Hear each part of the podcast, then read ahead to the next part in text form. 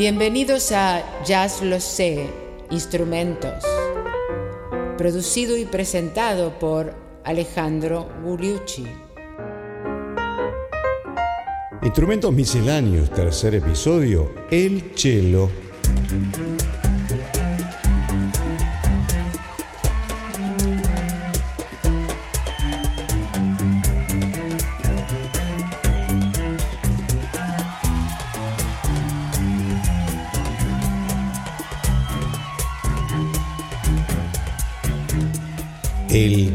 Es el alma humana transformada en madera.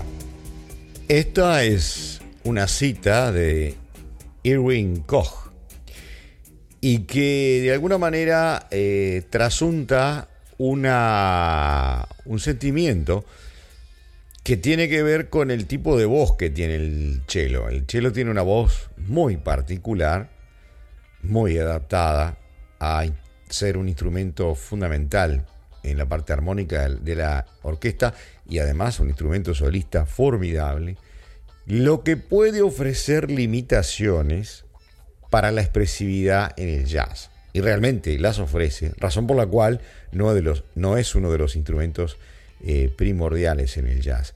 Sin embargo, sin embargo, desde un principio, en la época del vivo más que nada, Varios bajistas lo tomaron como instrumento secundario y empezaron a darle una relevancia, mostrando que realmente se podía eh, adaptar al lenguaje del jazz.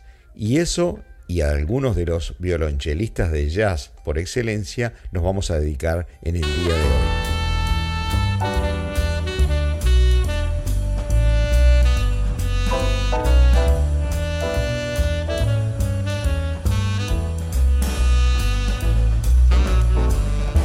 Y es así, así en los años finales de la década del 40, hubieron varios bajistas que eh, empezaron a utilizar el cello. Más que nada en pizzicato, porque el bajo de jazz casi todo el tiempo se toca en pizzicato. Por supuesto que hay bajistas que han hecho eh, solos hermosos con el arco, pero la mayor parte del tiempo en jazz se exige al bajo en pizzicato. Y los pizzicatos eh, en el cello tienen un sonido oh, muy peculiar, que no es tan atractivo como el del contrabajo, por supuesto. Pero de todas maneras, gente como Oscar Pettiford, gente como Harry Babassin, gente como Charlie Mingus y como Fred Katz, fueron bajistas, este último Fred Katz más que nada violonchelista, que eh, trajeron al cello al lenguaje del jazz. Uno de los primeros, los que tuvo más éxitos, incluso grabó todo un long play, fue Oscar Pettiford, uno de aquellos bajistas negros que inventó el contrabajo del jazz, entre comillas, uno de los más importantes al principio, que hacía solos en el contrabajo que prácticamente hablaban, que eran muy melódicos, contaban un cuento. Grabó ese disco en, My Little Cello en el año 1951. Estamos hablando de Oscar Pettiford. Entonces lo primero que vamos a hacer hoy es escucharlo a Oscar Pettiford en un primer tema que se llama Cello Again. Notemos que Oscar Pettiford había nacido en Oklahoma en 1922 y murió muy tempranamente en eh, Copenhague, en Dinamarca, en el 1960.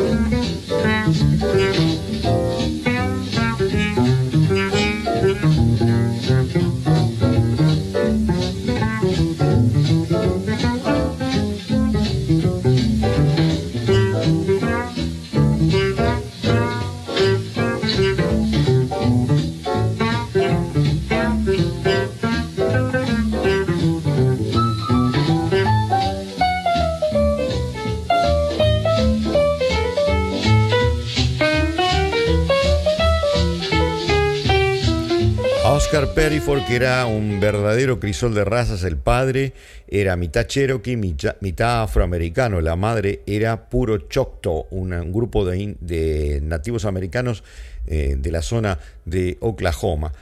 Perryford afinaba el cello como si fuera un contrabajo.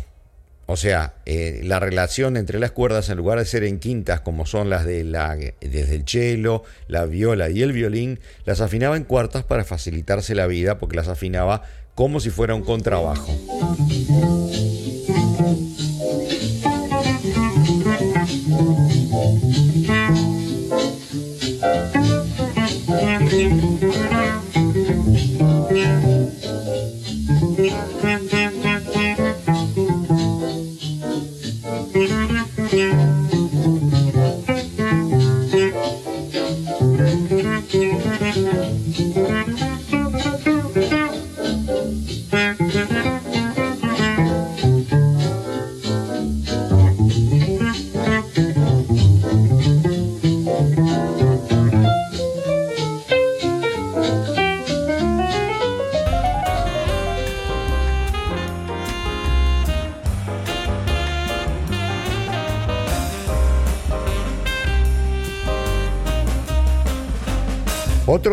Eh, de los inicios del cello, digamos, en, la vida del jazz, es Fred Katz, que tocaba con la orquesta de Chico Hamilton, el cuarteto de Chico Hamilton, y ya desde el año 1949 empezó a especializarse esencialmente en el cello. Algunos lo llaman el verdadero primer chelista del jazz y a tocar con el arco unos solos maravillosos como el que vamos a escuchar ahora en este tema Cats Up.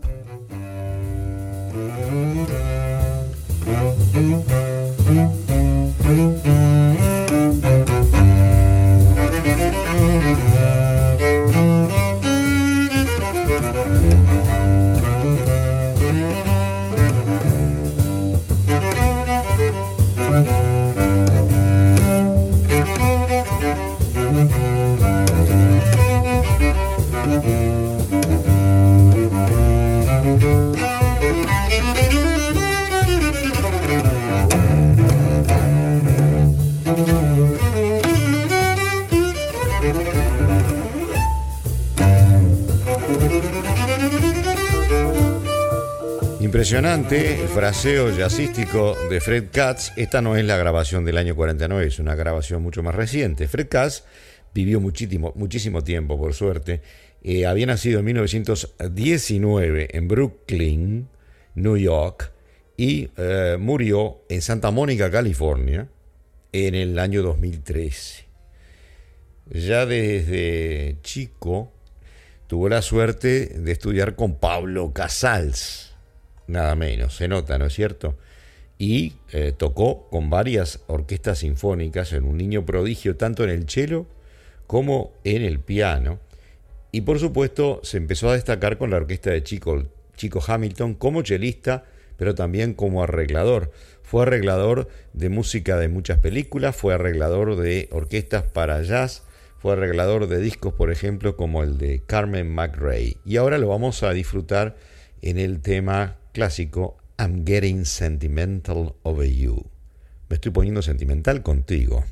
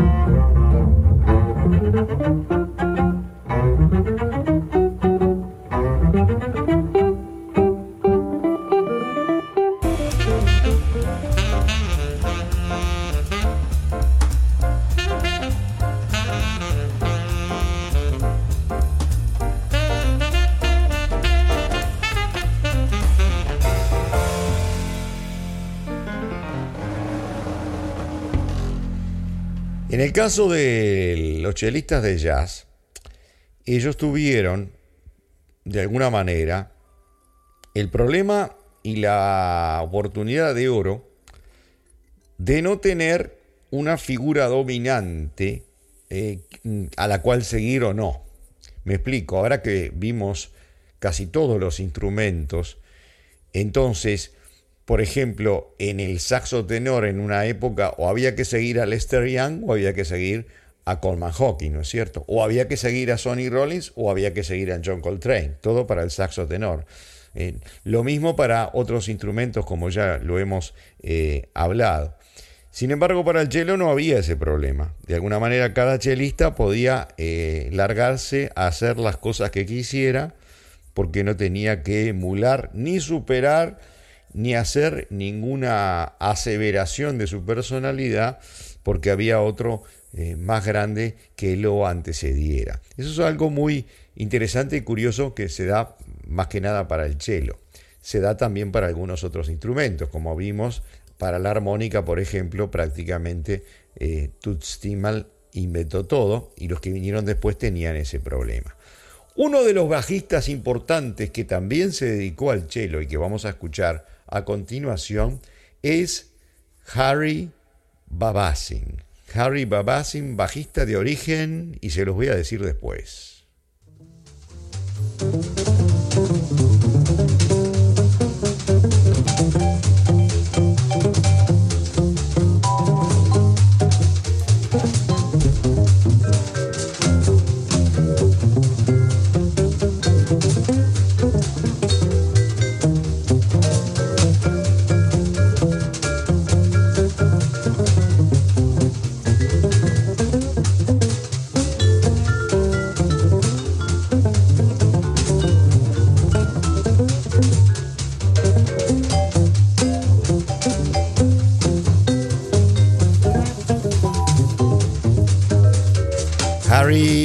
Babasin, realmente se llamaba Harry Babasinian, haciendo el tema DG y ahora el tema Tangerine.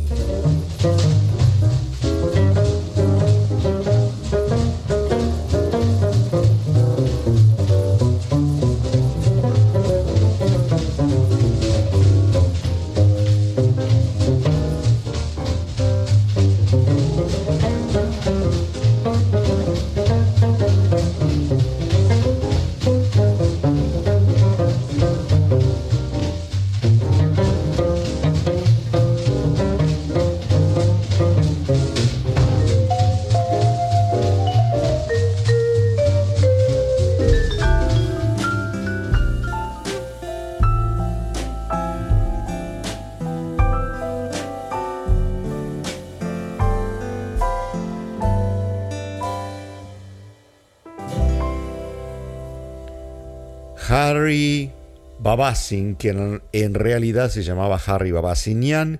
Su padre era un armenio que emigró, a Texas, donde él nació, y donde eh, adquirió una cultura eh, de jazz importante, eh, trabajando como bajista en conjuntos de aquella época del bebop muy importantes y también tomando el mm, cello para hacer algunas cositas interesantes con buenos pizzicatos. Ahora vamos a uno de los más grandes bajistas de todas las épocas, eh, uno de los reyes del bebop, el gran, el gran Ray Brown, haciéndonos con el cello Memories of You.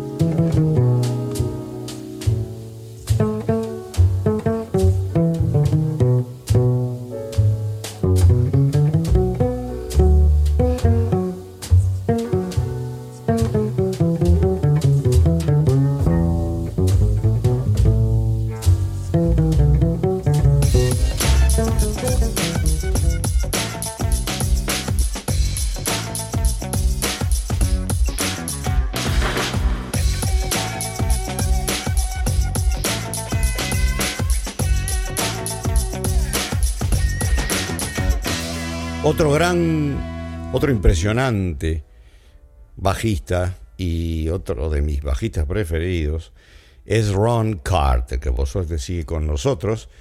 Y Ron Carter eh, tocaba el bajo, toca el bajo maravillosamente bien, el contrabajo, también el cello, pero inventó junto con Stanley Clark, eh, de alguna manera, inventaron el piccolo bass. Y lo vamos a traer acá porque, de alguna manera, es un intermedio entre un cello y un contrabajo. En realidad el piccolo bass es, es un bajo, es un bajo cuyas cuerdas están afinadas una octava más arriba, o sea que están en el mismo rango que las de las cuatro cuerdas superiores, la sexta, la quinta, la cuarta y la tercera cuerdas de la guitarra, pero con otro cuerpo y con otro grosor aquellas cuerdas, de manera que tienen una sonoridad completamente diferente. Y muchas veces entonces en sus álbumes el gran Ron Carter tocaba el piccolo bass, que creo que es lo que está tocando en estos dos ejemplos que vamos a poner ahora. El primero es ¿Dónde? Where?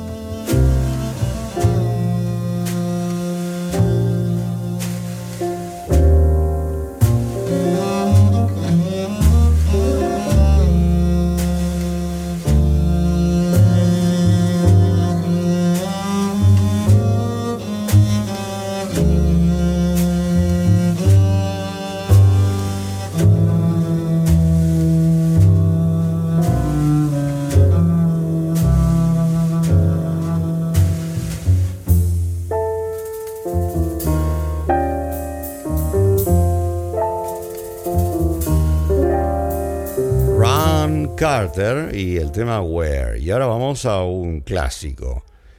Three Little Words. Tres palabritas.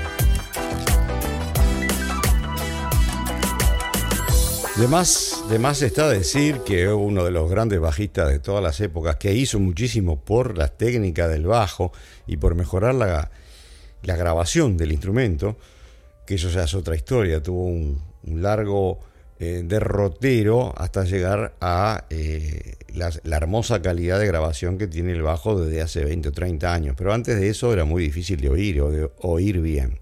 Bueno, estamos hablando de Charlie Mingus, un revolucionario desde todo punto de vista, incluyendo la técnica del bajo, y que utilizó el cello ocasionalmente, como por ejemplo en este tema a continuación.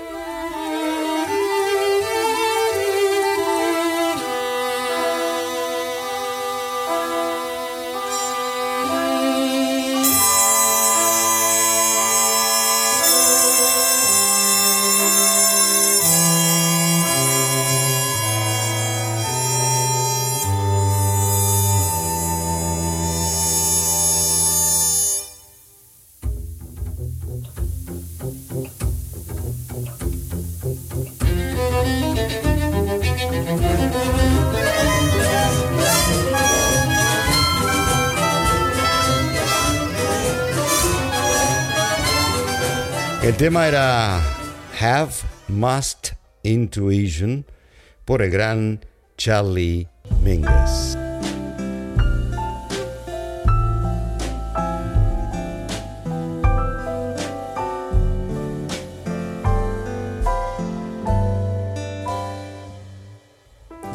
Después que el cello fue establecido como instrumento en el jazz por muchos de los artistas que acabamos de escuchar, su uso se ha expandido muchísimo, eh, tanto en Estados Unidos como en Europa, que es imposible en estos programas, digamos, generales e introductorios recorrerlos a todos.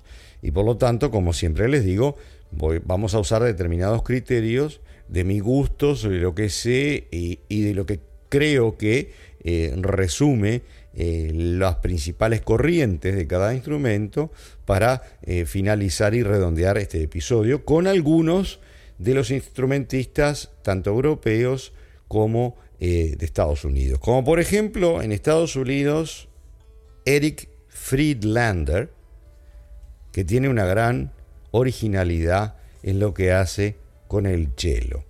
Y lo vamos a escuchar en el, en el tema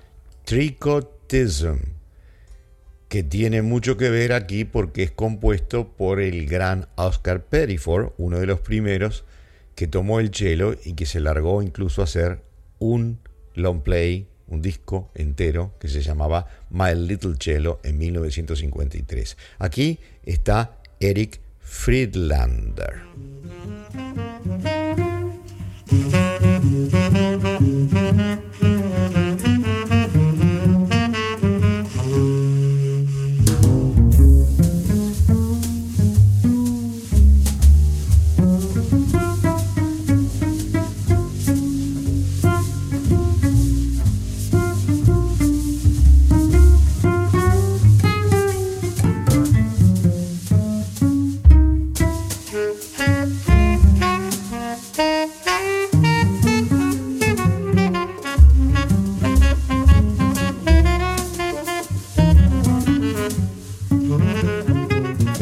Eric Friedlander y en el tema de Oscar Peterford Tricotism. Y ahora nos interpreta Night Wild.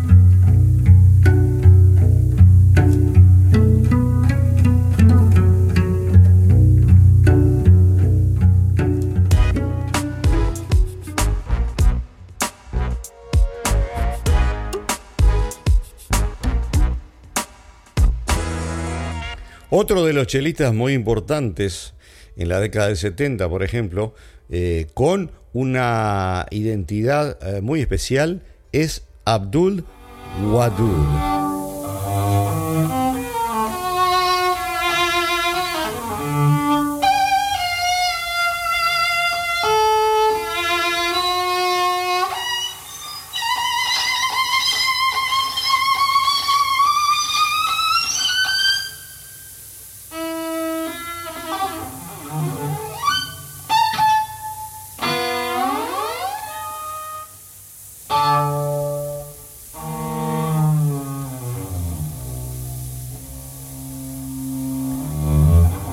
Ahí con Abdul Wadud llegamos a algunos de los extremos de la originalidad de la utilización de del cello en, en contexto de eh, free jazz. Lamentablemente es una grabación con un intenso eh, soplido de cinta que sabrán disculpar, así está en la grabación original.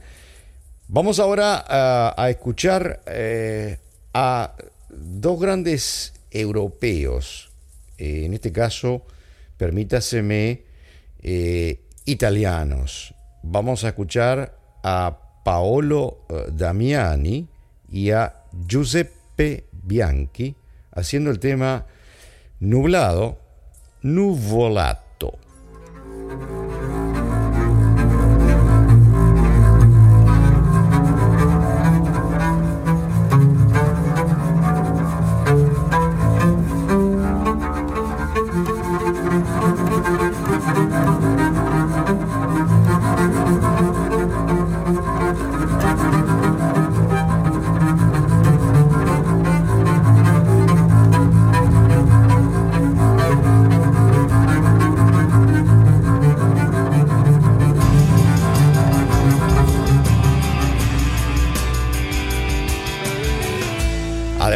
el italiano Paolo Damiani, en jazz contemporáneo podemos también mencionar, no los vamos a escuchar, a, gente como en Francia Jean-Charles Capon, en el jazz, digamos, de, de la música contemporánea.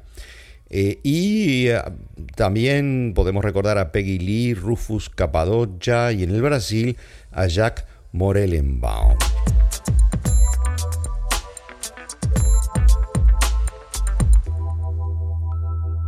Y para la coda de hoy algo diferente. Algo diferente porque vamos a traer a un grupo que no hace específicamente jazz, pero que trae, eh, trae el cello a un rol preponderante en la música popular, más que nada digamos en lo que se llama americana acá en Estados Unidos, la música típica, eh, popular, eh, con las raíces folk, las raíces blues, los grupos importantes de rock. Estamos hablando de un grupo que se llama Dirty Cello, o sea, cello sucio y está compuesto por gente de aquí del área de la bahía de San Francisco y entre otras cosas para hacer honor al lugar donde sale ya lo sé, los traemos a ellos para el final de este episodio. A mí me gusta mucho en el sentido que traen al cello como instrumento, digamos, de rock eh, o de blues. Eh, es ella, se llama Rebecca Raudman, y está su marido y otros dos integrantes del conjunto y ella es la primera, la primera voz, tanto canta como toca el cello ahí sentada en el medio del escenario. Nosotros viviendo acá los hemos visto muchas veces, hacen un repertorio, bastante ecléctico, desde algunos temas de Jimi Hendrix o de Led Zeppelin, como a cosas mucho más folk y más americanas. Vamos a escucharlos entonces a Dirty Cello haciendo un blues.